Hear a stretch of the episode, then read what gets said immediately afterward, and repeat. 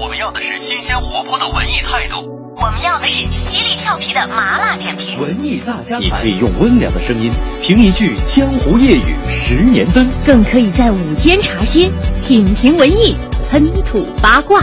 中午十二点，文艺大家谈，与特立独行的文艺视角不期而遇。不期而遇。各位夏至午安，今天是二零一五年的六月二十二号，是夏至，当然呢，也是我们这个小长假的最后一天。您现在正在听到的是调频 FM 一零六点六文艺之声的文艺大家谈，我是董月，我们一起来关注今天不简单。有故事的他们，创造了历史的今天，曾经过往，当下此时也能隔空对话。今天其实不简单。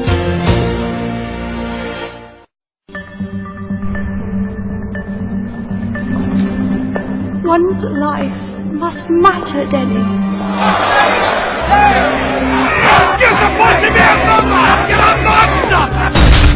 上个世纪八十年代，美国演员中曾流行过一句话：如果好莱坞每年只有一两个好角色，那他们都是梅丽尔·斯特里普的。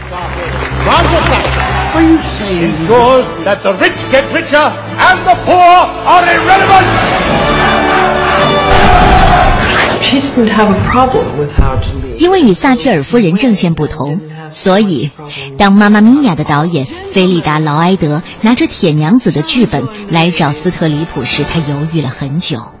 况且，让一个美国人来扮演那么纯粹的英国角色，很多同行都认为这完全是疯了。但是在劳埃德的眼里，撒切尔是一个超级明星，而斯特里普本身也拥有夫人的那种个人魅力。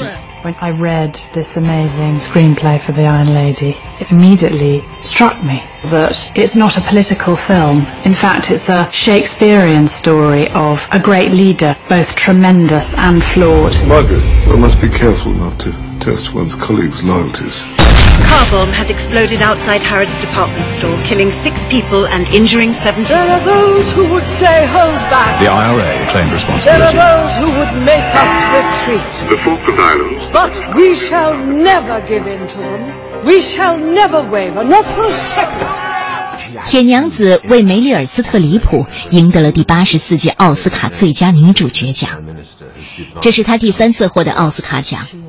从1977年出演第一部电影《茱莉亚》算起，过去的三十八年当中，超过十七次奥斯卡提名记录，至今无人超越。站在领奖台上的斯特里普都自嘲：“当他们叫我名字的时候，我感觉半个美国都露出这样的表情。哦不，为什么又是他？”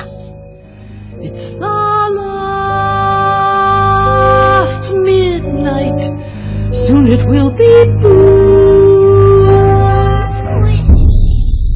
Told a little lie, stole a little gold, broke a little. 五十六年前的今天，一九四九年六月二十二日，梅丽尔·斯特里普出生于美国新泽西州一个叫萨米特的小镇。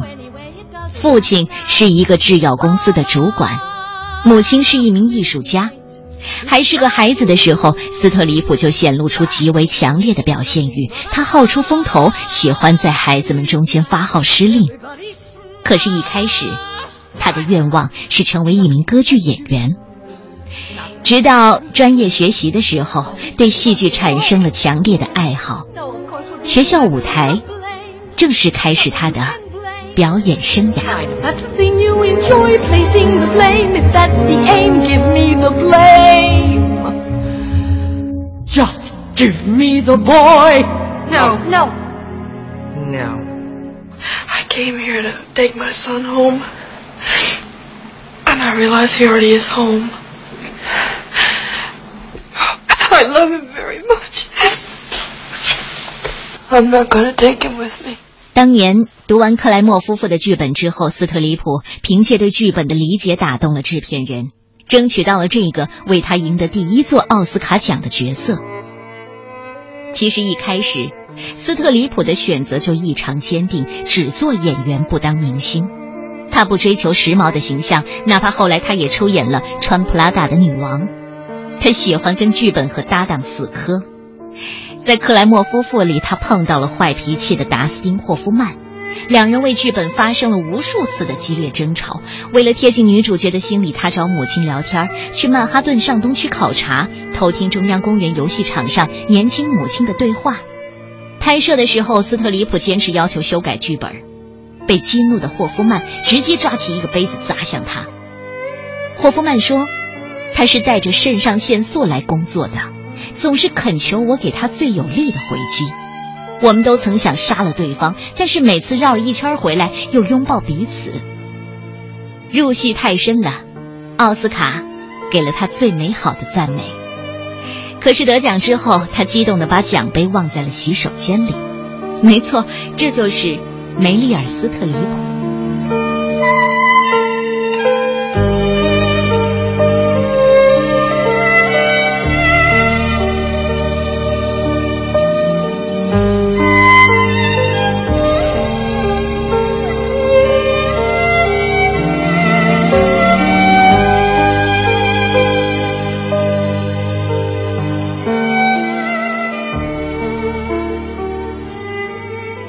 You haven't got the courage for this fight. No, you haven't had to fight hard for anything. It's all been given to you. She had to be better than any. 现在，梅丽尔·斯特里普已经是同代人中身价最高、最有票房号召力的女演员。但是她说：“我从一开始就是那种非常努力的女孩。我想，未来我的墓志铭应该这样写：她真的。”努力在表演。known to have had this extraordinary charisma and ability to charm absolutely anybody. My first thought was, you need a superstar to play Margaret Thatcher. This is it. Steady the buffs, old girl. Most exciting thing is to see Meryl playing Maggie. I was cheated by you, and I think you know when. So I made up my mind must come to an end. Look at me now, will I ever learn? I don't know how, but I suddenly lose control. There's fire within my soul. Just one look and I can hear a bell ring. One more look and I forget everything.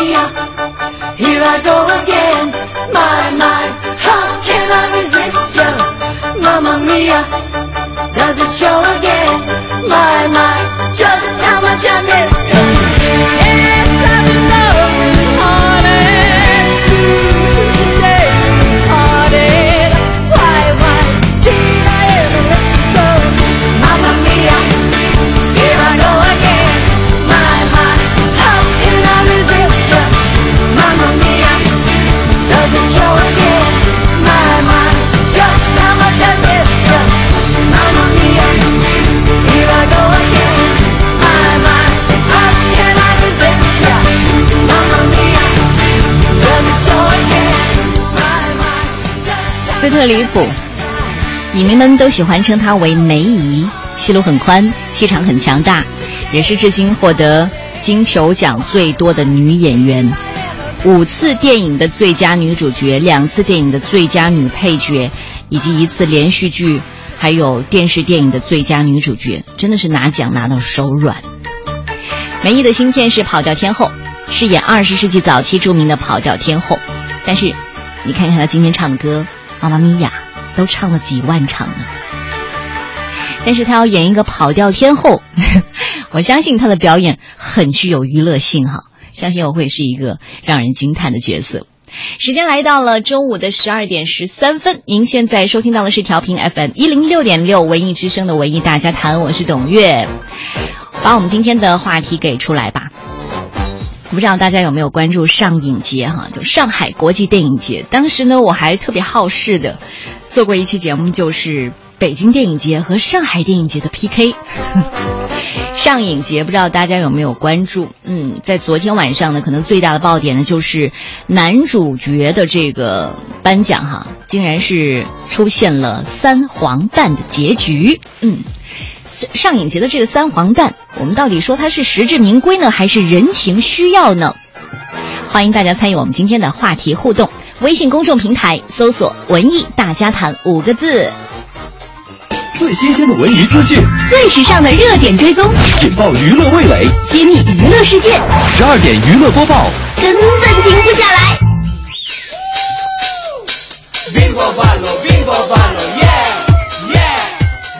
今天的十二点娱乐播报呢，说的就是我们今天给出的这个话题哈，就是金爵奖下了三黄蛋。为期九天的第十八届上海国际电影节昨天晚上正式闭幕了。十四部竞赛片呢，最终决出了十个金爵奖的奖项。最后呢，是来自中国的竞赛片《烈日灼心》成为最大的赢家。导演曹保平拿下了最佳导演，三位男主角邓超、段奕宏、郭涛更是一起拿下了影帝宝座，出现了金爵奖史上首个影帝三黄蛋。最佳女主角呢，则是《花落助产士》的女主角克里斯汀·格斯润。法国电影《首夜》获得最佳影片。和开幕式的星光熠熠相比呢，闭幕式上来的明星就相对较少了，但是依然有苏菲玛索这样的国际明星压阵。当晚最大的高潮出现在颁发最佳男主角的环节上，来自中国的竞赛片《烈日灼心》中的三位男主角都一一的上台领奖了。当时现场的媒体呢，真的是一片惊讶。这这这这事先没说呀！对此呢，评委会的解释就是，对于这部影片来说呢，三位主角的表演缺一不可，缺一不可。《烈日灼心》改编的是小说《太阳黑子》，三个结拜兄弟共同抚养着一个孤女的故事。但是本来呢已经平静的生活，因为一位警察的出现而发生了改变。影片日前在上海电影节的放映的时候呢，据说是口碑不俗。而当天晚上呢，呃，这个郝蕾为邓超颁奖也成为另外一个话题哈，不知道回家要不要跪这个搓衣板？因为当郝蕾宣布邓超的名字的时候，当时新闻中心里一片起哄。天呐天，快快快快，这画面太难得了。只是很遗憾哈，郝蕾正要给这个段奕宏颁奖的时候，另外一位一位颁奖人呢已经把奖杯就提前颁奖颁给了邓超。很多网友就说了，要是这个郝蕾直接颁给邓超就好了，哪怕只是握一下手呢。如果要深趴一下哈，零二年的时候，因为拍摄《少年天子》，郝蕾当时和邓超走在了一起。郝蕾也曾经形容这一段恋情呢是。这辈子最惊心动魄的爱情，那又怎样？现在一阵风，所有的都吹散了。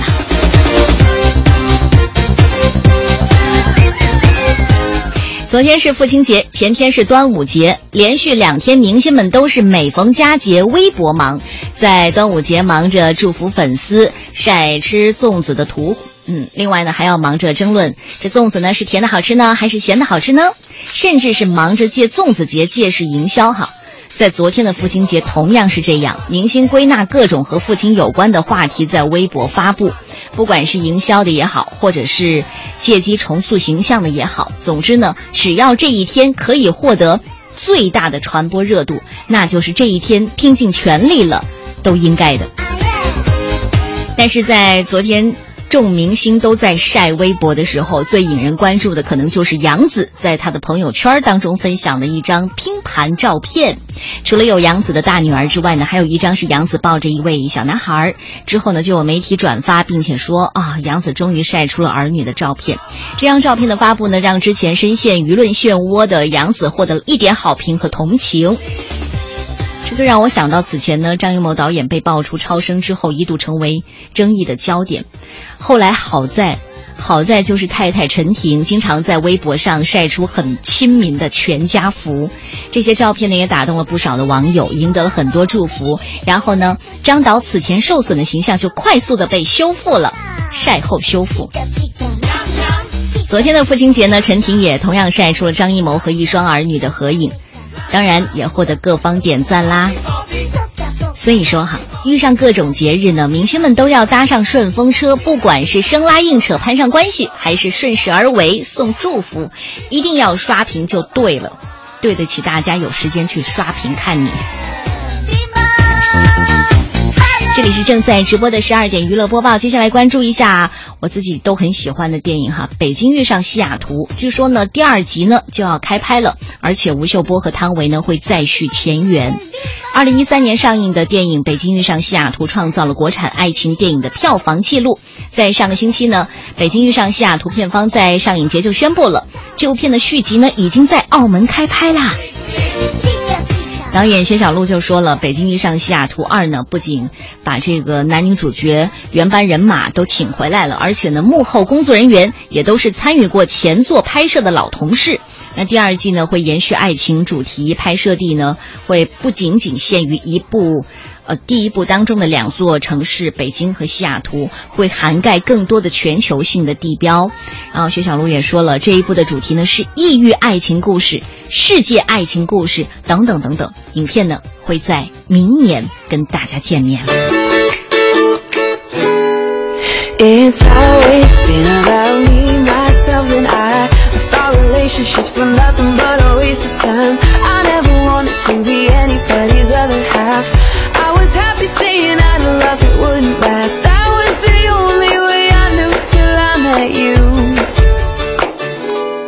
You make me wanna say I do, I do, I do, do, do, do, do, do, do. Yeah, I do, I do, I do, do, do, do, do, do, do, do. Cause every time before it feel like maybe yes maybe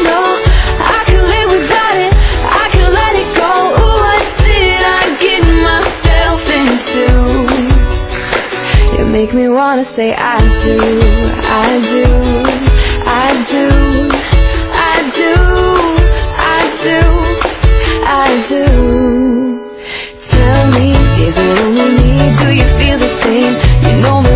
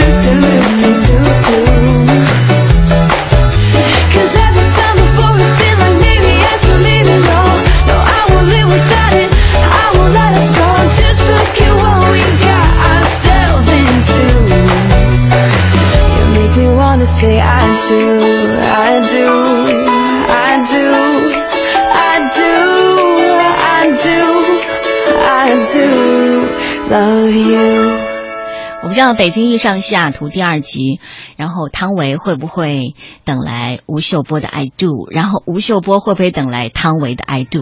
因为在第一季当中都没有说明白嘛。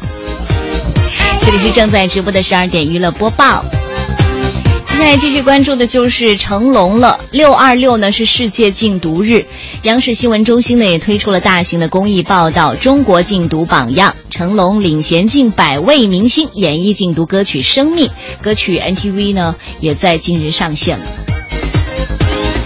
歌曲《生命》是著名的音乐人郭峰创作的，歌曲主题鲜明，旋律优美，有很强的冲击力和感染力，而且呢也融入了当下年轻人喜欢的 rap 元素。歌词当中的一句“生命在手中，轻易别放松”，更是点明歌曲的主题。那这首歌呢，在月初的时候就已经在网上发布了。成龙握紧拳头的姿势，你还记得吗？好像是想借这个歌词，还有自己的这种姿态哈，寄予儿子房祖名。但是网上呢已经吵开了，饶了他们吧。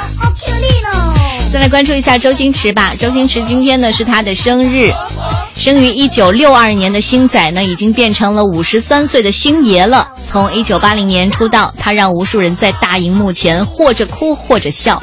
曾经和他合作的张柏芝呢，也曾在节目当中说永远不会忘记星爷的生日。而张柏芝的粉丝团呢，也在网上祝贺星爷生日快乐。他们留言说：“永远的喜剧之王，张柏芝永远都在感激的恩师，生日快乐。”以前老说这个周星驰没有朋友哈，嗯，说这句话好像是在骂他。连他爱过的朱茵后来呢，都曾经说：“我会比他幸福，因为我有不少朋友啊，有心事还可以找人倾诉。但他不一样啊，他的朋友没有我多呀，朋友少，所以一定会比我惨的，怨气太重了。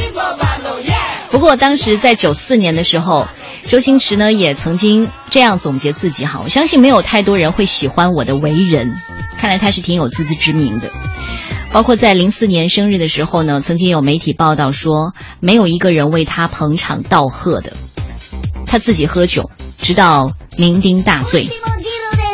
如果你曾经被星爷感动过，如果你现在正好拿着手机，如果你觉得还有点闲心的话，到他的微博上留言一下吧，生日快乐！再来关注一部影片，麒麟影业日前呢在上海举办了新片发布会。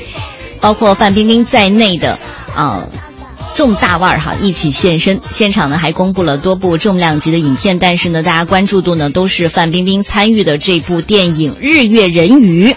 在发布会的现场呢，片方也公布了中国版的预告片。范冰冰化身为中国版的美人鱼，谈到自己扮演的人鱼形象的时候，她就说了：“大家都很喜欢亚洲人鱼的样子，包括这个庞红和监制贝尔找到我的时候，我们还去澳大利亚做了人物扫描和动作捕捉。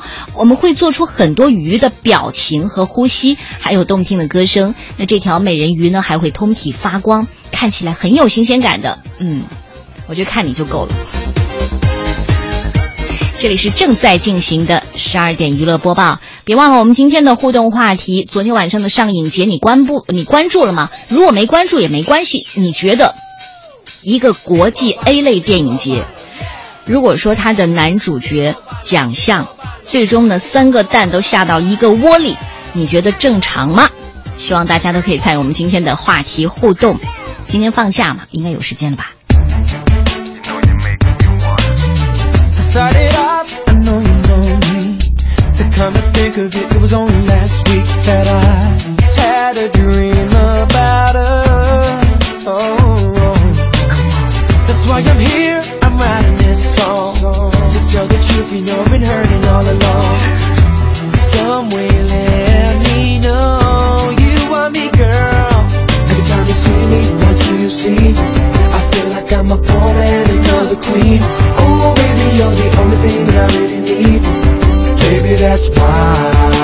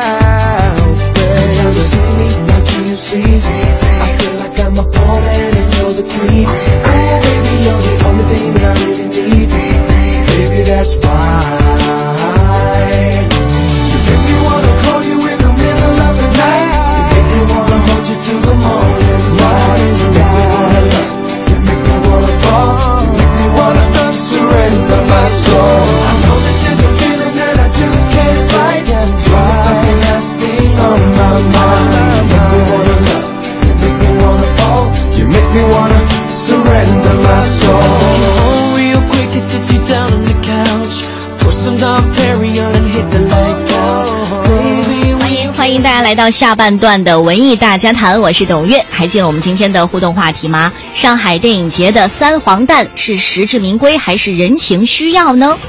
欢迎参与到我们的节目互动，微信公众平台搜索“文艺大家谈”五个字。其实我的同事吕伟呢，在上影节期间呢，一直坐镇前方哈，不停的给我们发来一些报道。那今天的贵圈说呢，就把吕大拿请出来。贵圈太，贵圈太忙，贵圈太忧伤。贵圈有时候很复杂，贵圈很光鲜，贵圈有时候也很简单，很寂寞。贵圈，你听我说。贵圈我来说，大家好，我是大拿吕伟。为期九天的上海国际电影节昨晚创出全球电影节历史首个三黄蛋的影帝颁奖记录之后，圆满落幕。总的来说，这次电影节的金爵奖主题很有主体性，关注人性背后的成长故事。不管是从拿到影后的电影《助产士》，还是影帝和最佳导演的《烈日灼心》，再比如是最佳影片的《守夜》，关乎战争中案件里的人性心理描述和真实生活里的细节，这无疑彰显了一个电影节主竞赛单元的一种方向。我就是要来评选什么样的作品，这是第一个关键点。第二个关键点就是，几乎每一个上来颁奖和领奖的国际影人都主动的用中文向中国观众问好和交流，甚至还有出演《消失的爱人》女主角 Romaine Pick 在和金爵奖评委之一中国女演员郝蕾一起颁奖时，使用的是自己的中文名字裴春华。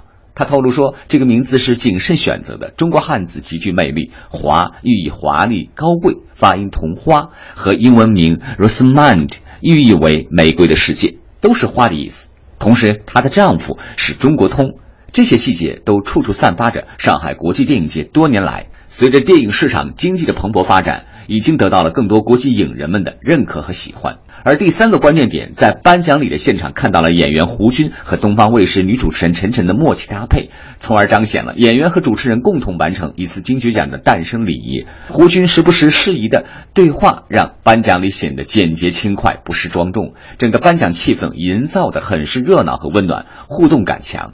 要说主持人胡军表现可以打九十五分，唯一的不足就是在尾声说出结束总结词的时候略显干涩及停顿感，似乎没了前面的大段的畅快。那么第四个关键点，就一台颁奖礼来说，本届上海国际电影节金爵奖颁奖演出实为一次精炼的设计。除了颁奖内容为主的环节，文艺节目甚至凤毛麟角。其中，来自以色列无伴奏演唱组合将一首首世界电影代表作主题音乐用人声穿插演唱出来，将一种奇妙的国际性和趣味性结合面具式的服装搭配，显得时代感、影响感十足，国际范儿也非常的浓烈。看得出来，本届上海国际电影节组织者们是花了一些心思的，让我们观众和媒体看到了一些特点。再回顾一下九天的时间当中，我们还能看到什么？又需要思考什么？其实也有很多。第一，金曲奖入围片关注者明显少于在电影节期间亮相的各路演艺明星新片发布活动，甚至粉丝追逐明星的场面此起彼伏。而在金曲奖亚洲新人奖入围影片发布会上的关注度显然是无法抗衡的，哪怕是两部中国导演入围的作品，也是望尘莫及。虽然《烈日灼心》有跑男一族的邓超领先，也是受关注度不如商业明星、粉丝群众多的明星活动现场来的热闹。在这里特别想不明白的是，闭幕式金爵奖颁奖礼上这样一个国际化的平台上，让演员佟大为自由发挥了新片的宣传，是一个偶然，还是一个答应出席颁奖的必要条件，还有待考证。但是组委会在环节把控上，还是要避开宣传之嫌，美好。对这次呃，在我的新电影六月二十六号马上要跟大家见面的《横冲直撞好莱坞》里头，我也感受到了这种不可思议。前一秒钟我还是一名男演员，后一秒就变成了女演员。也不知道明年有没有机会也入围我们上海国际电影节的最佳女主角。哎，大伟，你现在有这种变相宣传的那个可疑性吗？我就是就是在宣传。哦，谢谢。那个言归正传了，看看今晚的幸运女神会是谁。除了佟大为，我们还是继续在颁奖礼上又看到了另外一部新片的分享。这是照顾到国内外影人的待遇平等，还是觉得颁奖礼也要成为一个市场的平台之一呢？好像等了很久哦。对，等了很久。但是我刚刚完成了一部新的电影，但是这次不是导演，这次我做的是呃监制，然后跟亚洲年轻的三个导演一起集体创作。呃，还蛮特别的，因为呃，片子分三段，然后讲的是生活中呃亲情、友情跟爱情。片名我觉得大家都会记留心，因为它叫《再见再也不见》，所以很希望呢可以跟所有的观众们见面。好啊，好啊，这新的尝试呢，让你有很多新的体验，那你生活就更丰富，那你更多电影题材，就更快拍部电影出来。我们也希望很快见到你的再见再也不见。我个人认为，颁奖可以带着轻松的氛围，但是需要严谨的艺术气氛，这样才会对奖项的颁发是一种尊重。说起尊重，似乎这些参加颁奖礼的国际影人非常迎合中国观众的观看需求，时不时来一句“大家好，谢谢你们的中文”，甚至一位中国影人和一位国际影人在一起颁奖的时候，可以用中文来对话，似乎明白意思。但事实上，他们对中国电影观众的尊重是仅仅关心在市场吸纳度、潜力空间的前提之下，而真正看懂中国电影的创作艺术性和市场提升度并举，明眼人们一看就知道了。再想一想，每年一度的奥斯卡前期预热报道，分析究竟谁是赢家的媒体关注热度，我们应该需要引导他们什么，让观众和影迷关注到什么？电影节的组织者们似乎要在这方面下一些功夫了。为什么奥斯卡入围片一公布，甚至没有公布前的金球奖，媒体们就一窝蜂的推专题，说幕后和前情回顾？而到了我们的上海国际电影节、北京国际电影节，表面上似乎热闹非凡，各种新片发布，各种所谓的知识产权 IP 项目多不胜数，热度爆点。真正让我们冷静下来做好电影的环境有吗？难怪本届金爵奖两项大奖得主《烈日灼心》的导演曹保平感叹：影片的诞生经历了三个投资方才得以呈现给评委，呈现给未来的中国观众。三年前，《烈日灼心》有两家投资方的，另外一家投资出了一点问题，然后我拿着剧本去找于东，我说有这么个戏，你要不要拍？然后于东听我聊了十分钟以后，他说行，这戏我拍了，然后我们就签了合同。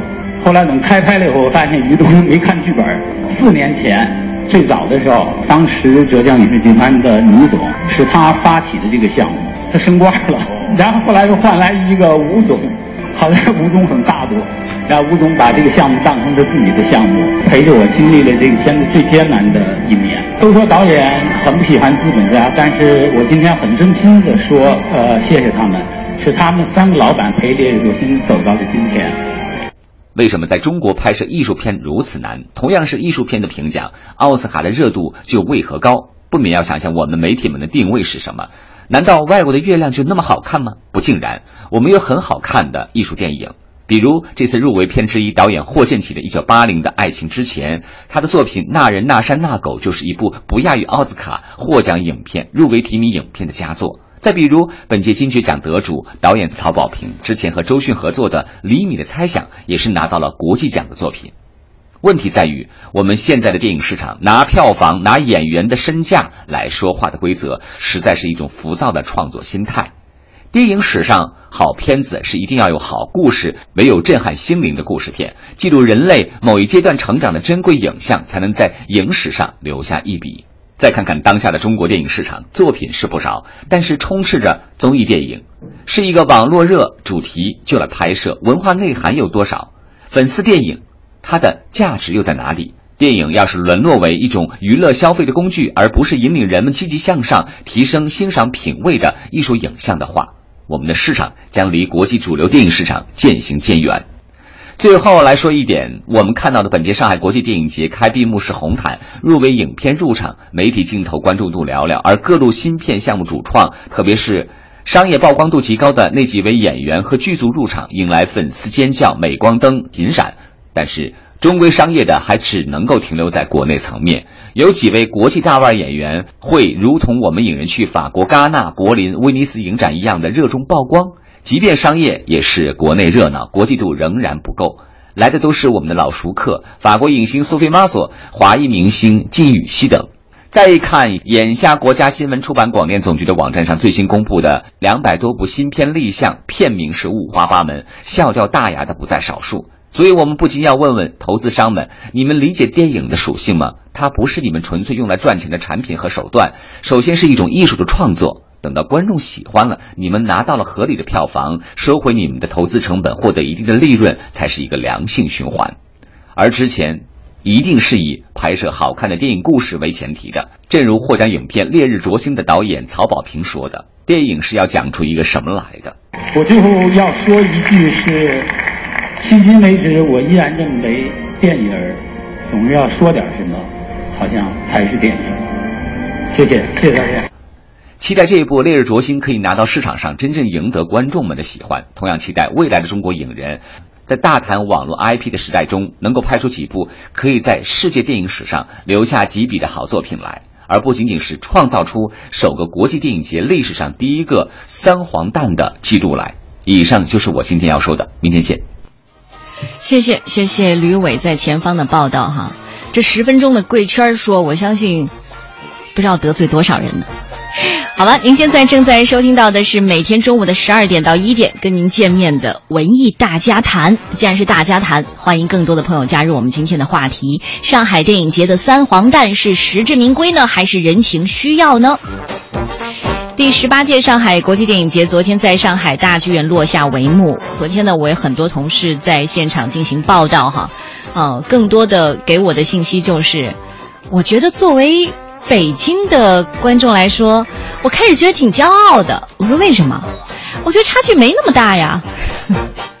没错，作为上海国际电影节，目前为止呢还是中国唯一的一个 A 类电影节来说，我们不需要厚此薄彼，对吧？好吧，我相信这样的心态其实也不太好哈，不利于我们中国电影市场可以往前走。接下来再说一说这个电影《烈日灼心》吧。拿下了最佳男演员还有最佳导演两项大奖，而片中三位男主角邓超、段奕宏、郭涛共同获得影帝，则让这部影片呢成为当晚的最大赢家。这也是上海国际电影节第一次出现这种三黄蛋的情况。颁奖礼结束之后呢，段奕宏接受采访就说了：“三黄蛋这个受争议的结果，我我这样的案例呢，在国际上是有的。我没有能力去预判影帝的结果是三胞胎还是四胞胎，但是评委会，这都是评委们的想法。也有评委这样回应这些质疑哈。”导演曹保平呢，在指导这部犯罪题材影片的过程当中，让灭门案件的背后充满了玄机，用冒险大胆的手法阐述了真相。而三位男演员邓超、段奕宏、郭涛各自表现优秀，集体缺一不可的演出让人刮目相看。好，那我们现在就非常荣幸的来颁这个，and the award goes to 第十八届上海国际电影节最佳男演员。邓超、段奕宏、什么？郭涛，烈日灼心，恭喜三位！喂，有请邓超、段奕宏和郭涛登台领奖。评委会的评语是：评委会决定将奖项颁给三位演员，因为他们不仅仅各自表现优秀，同时他们集体式的缺一不可的演出，让影片得以完美呈现，令人刮目相看。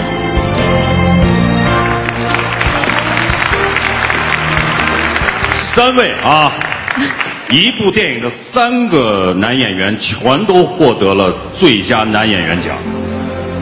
我相信你们三个演员的这个表现，肯定让众多的这个评委很纠结啊。嗯，说说感想。那个，因为我们是仨师兄弟儿，这你最清楚啊。啊，怎么着？怕打架？你说哪儿了？说是师兄弟。啊，对对对，我们都是师兄弟。就是就是一家人不说两样话。对。有。我我我有点儿晃范儿。对我我真是第一次接接到这样的一期，就是这不不说信息了，这是一个已经落地儿的一个事实了。一部影片三位男演员同时获奖，我不知道这评委各位评委怎么评出来的？三位男演员同时获奖，瓷牌大战啊！不过这个的确是我们金爵奖的历史的突破了，就像评委词当中写到了三位缺一，所以你们的这个表演真正给大家带来惊喜的是作为一个整体贡献的，你是不是一个单人作词诞生了？啊！你看说都没话了。如果你还记得的话，第二十一届上海电影节白玉兰奖前那一场风波，其实我们在节目当中也关注过哈。电视剧《嘿老头》凭借不俗的口碑，当时获得了最佳电视剧、最佳导演、最佳男主角等奖项的提名。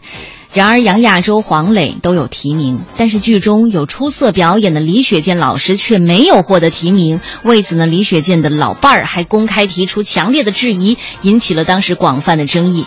然后呢，这个事件在多方的关注之下呢，在最后的颁奖环节，最后的颁奖环节，入围了最佳电视剧、最佳导演和最佳男演员的《嘿老头》竟然颗粒无收，但是李雪健老师获得了特别颁发的杰出贡献奖。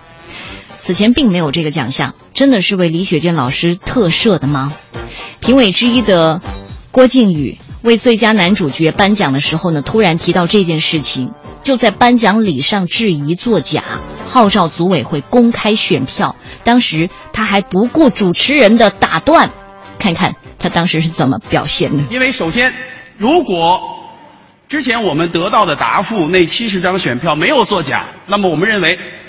不应该做任何弥补，因为选票既然是对的，那么它就是公正的。我们干的这个事情是评奖，不是其他的表彰大会，是评奖。评奖就是要有竞争的，如果没有竞争，那还评什么奖？好，谢谢郭靖宇导演，我们相信我没评委会交给我们的是公平公正的我。没说完，呃，所以，所以我们进行了沟通，呃，但是我在上台之前和宋佳都反复的问了后台导演，我们仔细努力沟通，想，想想想得到的结果仍然没有答案，所以我个人非常的着急，我希望评委会能够重新考虑我们最初提出的，呃，组委会能够重新考虑我们最初提出的要求，可不可以公布那七十张初评委的选票？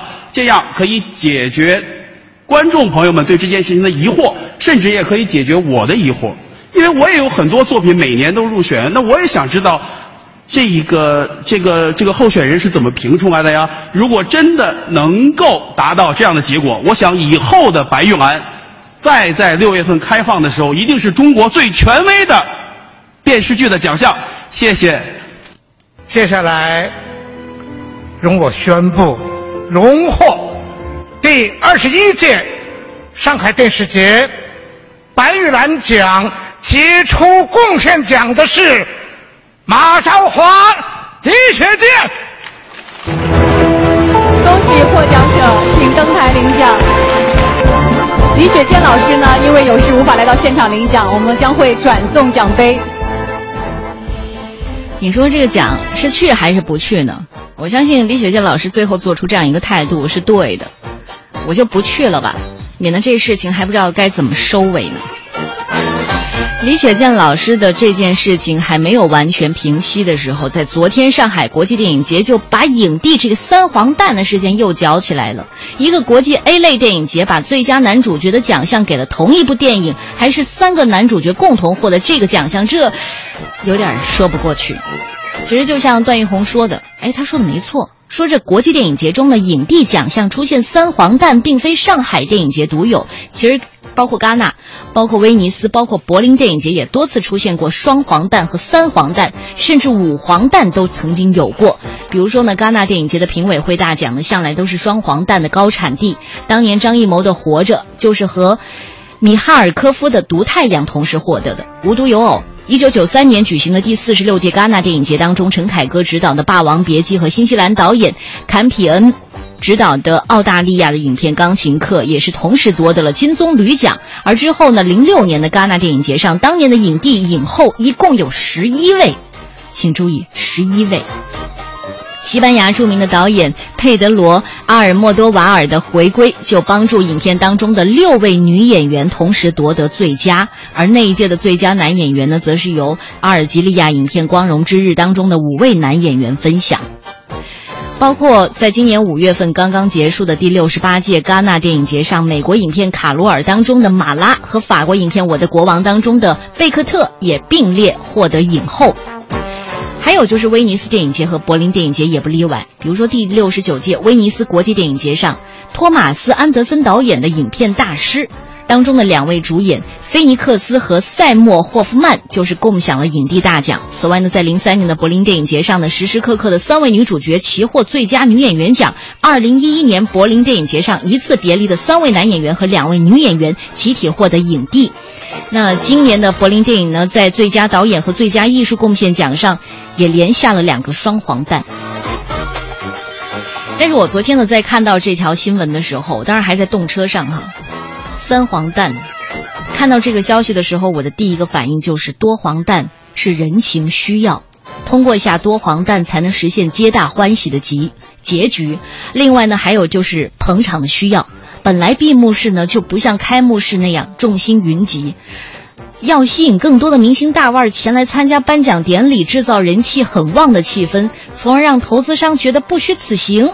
多黄蛋就是一个不错的结局，但是三个蛋下到了一个窝里，基本就可以刨出第二个可能了吧？我不知道大家的高见是什么哈，来看一下各位是怎么说的。狼哭鬼嚎说了，是不是人情？等粉丝和网友看完电影之后，看他们的反应就知道了。丑丑说了，我觉得今年的上海电影节没有最佳男主角，所以才会这样。就像生宝宝，三个三胞胎个头肯定比一个小很多的，所以都不行了就都行了，什么意思呀？三胞胎那也是妈妈的最爱啊！我觉得这个比喻不太恰当啊。三胞胎。好吧，再来看一下各方的反应。央视中文国际频道的制片人孟斌呢，在微博上就说了一次评选出炉多个帝后，完全是大锅饭的平均心态，只求最多不求最好。还有知名的影评人云飞扬在博客里也写道：以前呢多是一两部获奖，现在变成了十多部剧集，这已经不是排排坐分果果了，而是变成了你好我好大家好。讲这么多都没有含金量了，今后还不如评一些问题最多的作品呢，比如说金扫帚奖。作家薄晓莲就说了，在中国做电影相关行业真好，每天都能见证点奇迹，不是钱的奇迹，就是人的奇迹，影帝三黄蛋的奇迹。迅雷看看高级编辑、编剧，还有影评人西门臣子说了：中国电影什么都缺，就是不缺影帝影后。若干年后，中国电影圈的演员们头上没有两三个影帝影后头衔，都不好意思说自己是三流明星了。著名的导演、编剧郭靖宇说了：有些事就是那么的不可思议，比如蛋，比如蛋。还有导演管虎说了：电影品质好，两演员段。更准确，非要双黄蛋，也止于段和邓，一片叫好，真的是毁毁之而已，无甚他用。我觉得其实狼哭鬼嚎，知名听众说的对哈。等这个影片出来，我们大家都到影院去看一看，就知道这个蛋到底下的好不好。其实真正要做到公平合理的话，我觉得每个奖项都应该制定不同的评分标准。尽可能的多方面的参与到评选当中来，不仅有专业的评分，有票房的评分、技术的评分、观众的评分，还有印象分等等等等。如果说哈，他拍这部影片呢，还引起了这个环境污染等等负面影响的，那都应该适当的减分。嗯，好吧，确实中国不缺奖。这就是我们今天的文艺大家谈，明天再会。